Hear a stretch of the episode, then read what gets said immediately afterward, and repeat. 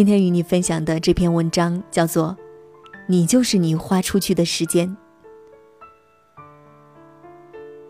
人只要能控制自己的生活，就总能找到时间。这句话像一记响亮的耳光，羞辱着所有被时间追债的现代人。我太忙了，我没有时间。每一个说出这些话的人，都是在宣布自己丧失了对时间的控制权。难道还有比这更可怕的事吗？正如我们的肉体是由水、蛋白质、肌肉、骨骼等物质组成的，我们的生命则是由单向度的时间组成的。当一个人不能控制自己的胳膊和腿时，你会向他投去同情的目光，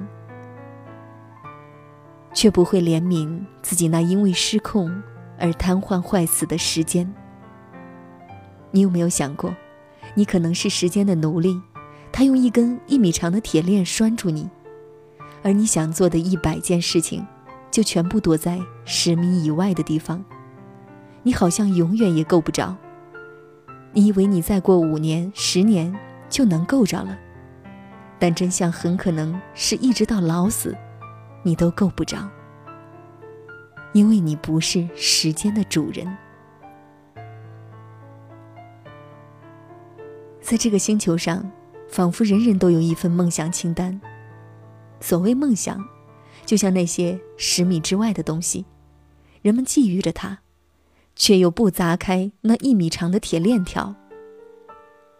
有人说：“我从下个礼拜起就要开始健身了。”有人说：“等我赚够了钱，我就要多陪陪家人。”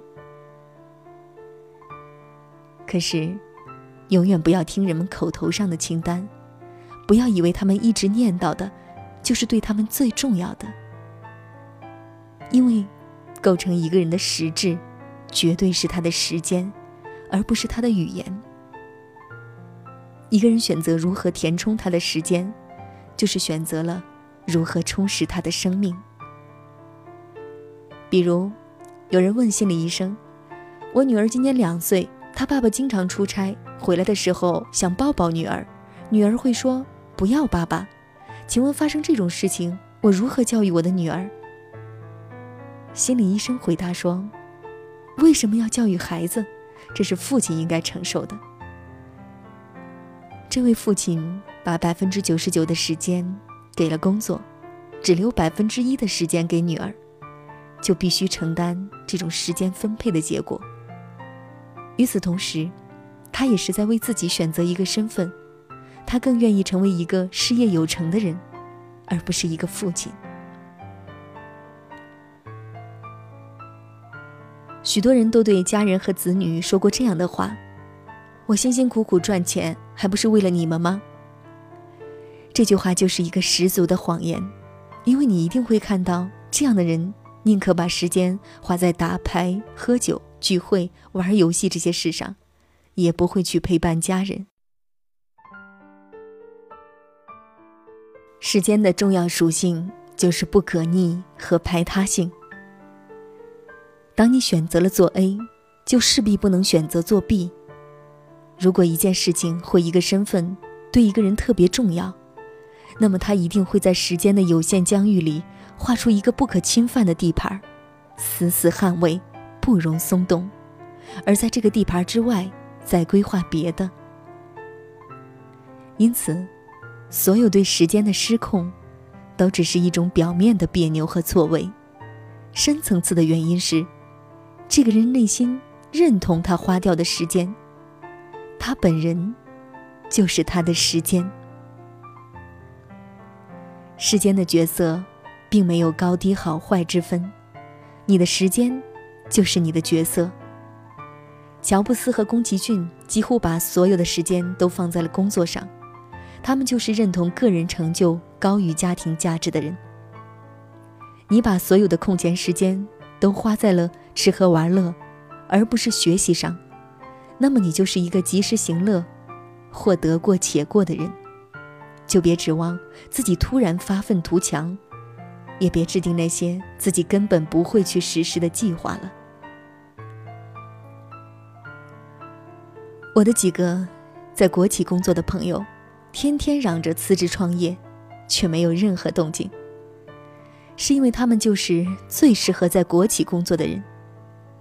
我从来抽不出时间运动，是因为我根本就是个好静又短视的、不在乎健康的人。我们花掉的每一分钟，都是由我们的本质和信仰做基础的。爱丽丝·门罗带大了四个孩子，也写了很牛的小说。和他类似，村上春树。和斯蒂芬金在出名之前，都是用下班后睡觉前的那几个小时来写作。他们不用说，时间可为他们证明，他们是谁，什么对他们重要。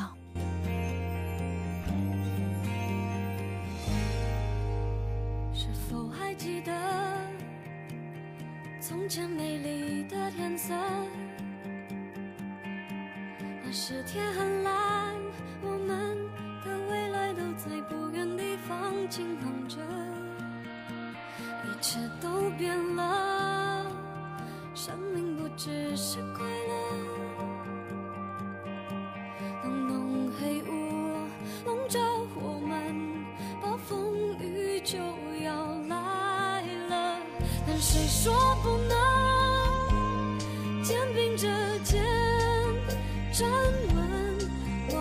用心和用爱创造，让新的世界诞生。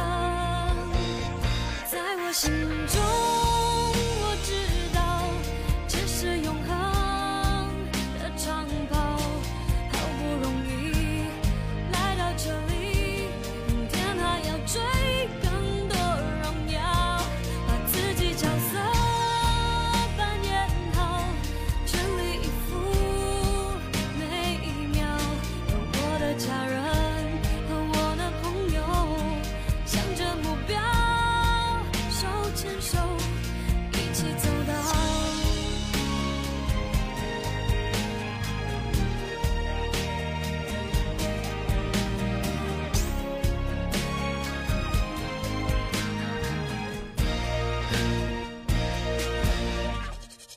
是起点，